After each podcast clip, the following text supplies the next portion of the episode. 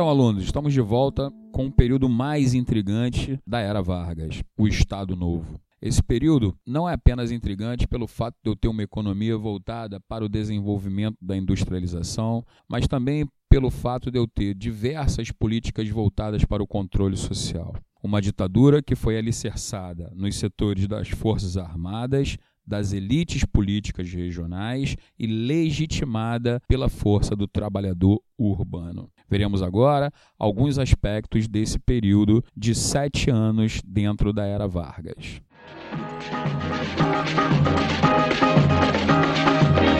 O meu ganza faz tica-tica-bum, tica. Pra eu cantar o tica-tica-bum, tica. Uma canção do tica-tica-bum, tica. Meu coração faz tica-tica-bum, tica. Olá, professor. É, interessa então sabermos né, como é que Vargas construiu os mecanismos ditatoriais durante esses sete anos de governo. É bronze. Como ocorre em qualquer ditadura, existem mecanismos de controle social, cultural e político, e ao mesmo tempo econômicos. Durante a ditadura do Estado Novo, nós teremos uma base, uma linha que vai reger esse processo, que foi dada pela Constituição Polaca de 1937. Essa Constituição, ela garantia poderes totais ao presidente da República, ela fechava o poder legislativo e submetia o poder judiciário ao executivo.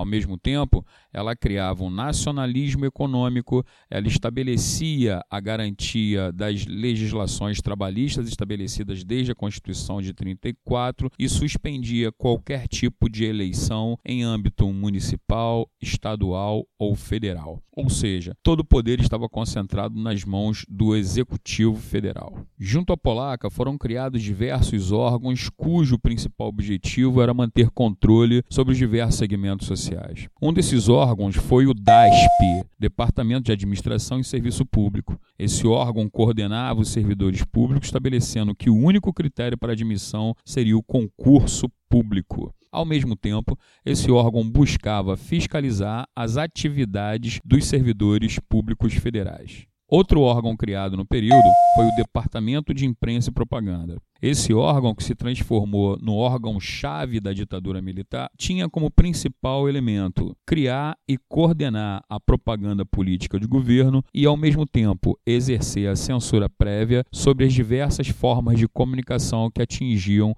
a massa urbana. Tudo o que era escrito, cantado, encenado teria que passar primeiro pelo crivo do DIP. Outro órgão criado durante o período ditatorial foi a Polícia Política, chefiada por Filinto Miller, elemento ligado aos integralistas e que agia com força e violência na repressão a todos os segmentos sociais contrários ao governo Vargas.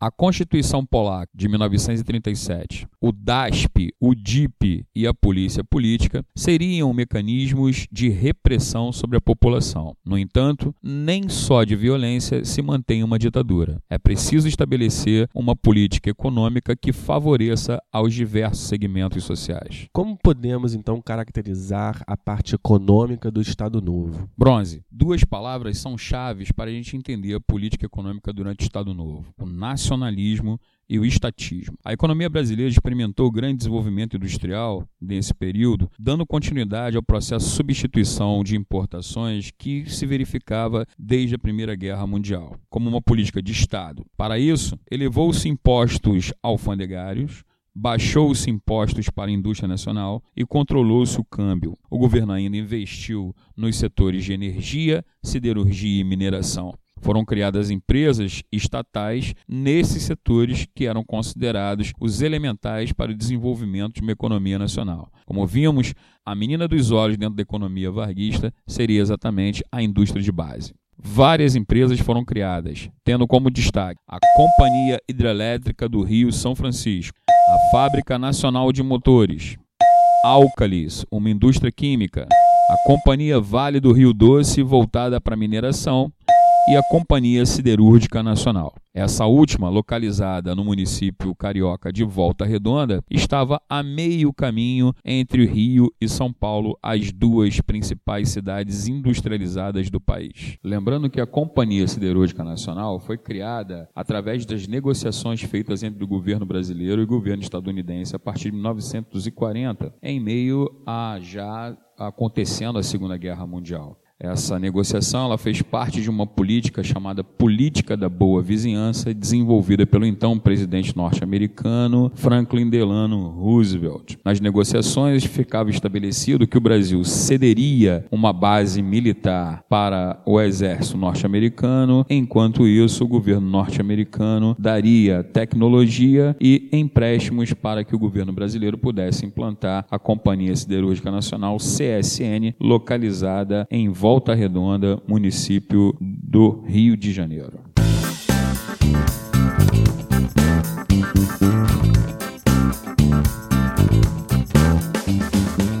Junto a uma política econômica, durante a Era Vargas, buscou-se consolidar as bases daquilo que se entendia como uma cultura nacional, objetivo perseguido desde o movimento modernista brasileiro na década de 1920. Muitos intelectuais e artistas modernistas estavam presentes no governo Vargas. No entanto, dentro de um regime autoritário, a cultura deveria servir para a difusão dos propósitos do governo. Massificava-se a ideia de nação e do trabalho. O Departamento de Imprensa e Propaganda, o DIP, e o Ministério da Educação foram órgãos expressivos e que conduziram esse processo de massificação desses ideais. No campo da educação, buscou-se incentivar a formação técnica do trabalhador com a criação de escolas com esse objetivo. Veja, não se tratava de uma educação crítica, mas sim de uma educação condicionada à formação de uma força de trabalho vinculada ao processo de industrialização. Na cultura popular, o governo reconheceu o samba como sendo verdadeira expressão da cultura brasileira. No entanto, interviu proibindo músicas que cultuassem a malandragem ou a boemia. As escolas de samba do Rio de Janeiro foram reconhecidas e oficializados os desfiles, mas os temas dos sambas de enredo deveriam versar sobre a história oficial do Brasil. A capoeira, vista com preconceito pelas elites, assim como o samba, foi reconhecida como arte marcial e ensinadas nas escolas. Chico, e nessa preocupação da formação da cultura nacional, é... que papel, que lugar ocupou os índios? O governo Vargas levou a cabo uma política indigenista que buscou preservar os direitos dos indígenas que já havia sido garantido na Constituição de 1937. Destacou-se no período as expedições comandadas pelos irmãos Vilas Boas, que defendiam a ideia de uma integração política e gradual dos índios, bem como a preservação de sua cultura original. Os Vilas Boas lançaram as bases para a criação do Parque Nacional do Xingu, que só foi oficializado em 1961 trabalhadores do Brasil, na grandiosa data das comemorações do trabalho, estou de novo entre vós, vindo de longe para compartilhar das vossas alegrias e dirigir-vos palavras de confiança e de fé.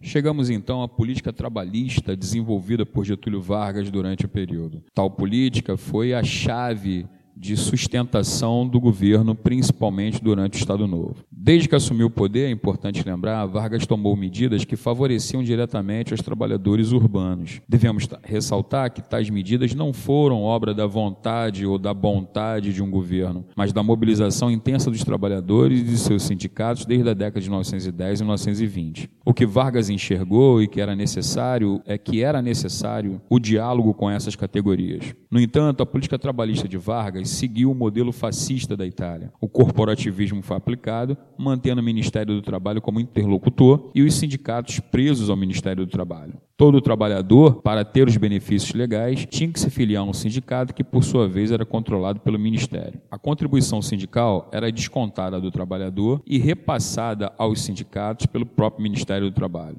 Desta forma, o governo impedia a luta de classes mantendo o Estado como mediador entre patrões e empregados. A carteira de trabalho foi amplamente utilizada. Criada em 1932, a carteira de trabalho passou a desempenhar um papel de controle sobre a massa operária, sobre a massa trabalhadora em geral, contendo ali toda a vida do trabalhador. Era uma forma não apenas de controle, mas de evitar que o trabalhador se envolvesse em lutas sindicais contra o governo.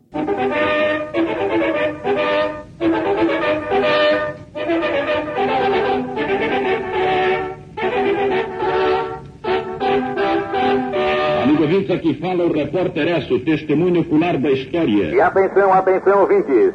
Renunciou o presidente Getúlio Vargas. A decisão presidencial foi anunciada depois que forças da Vila Militar, sob comando do general Renato Paquet, avançaram pela rua Paissandu rumo ao Palácio Guanabara.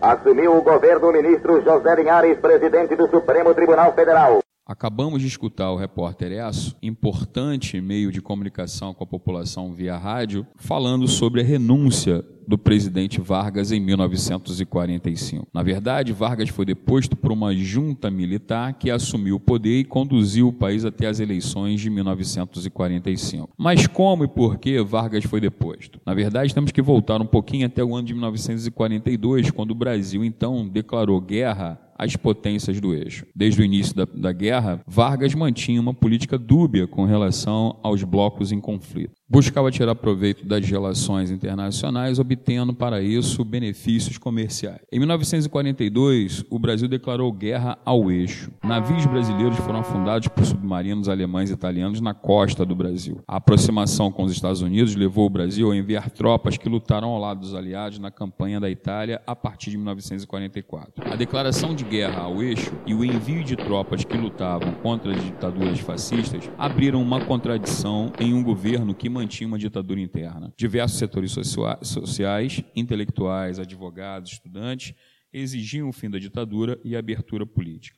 Em meio às pressões pela abertura política, Vargas iniciou um conjunto de reformas que tinham a finalidade de retornar a democracia no país. Autorizou novos partidos políticos, marcou eleições para o Congresso que regiria uma nova Constituição e eleições presidenciais, além de conceder a anistia aos presos políticos. No entanto, seu plano, claramente colocado, era continuar no poder. Habilmente, o governo e setores sindicais, com apoio do PCB, lançaram a campanha queremista, cujo slogan era Queremos Getúlio. A aproximação de Getúlio com o PCB alarmou os setores mais conservadores, entre eles e principalmente os militares, que acabaram depondo o presidente Vargas. Mesmo assim, Vargas concorreu nas eleições de 1946 como senador da República e acabou sendo eleito. Devemos entender a deposição de Vargas como um arranjo político e não uma derrubada, não uma ruptura com relação ao governo.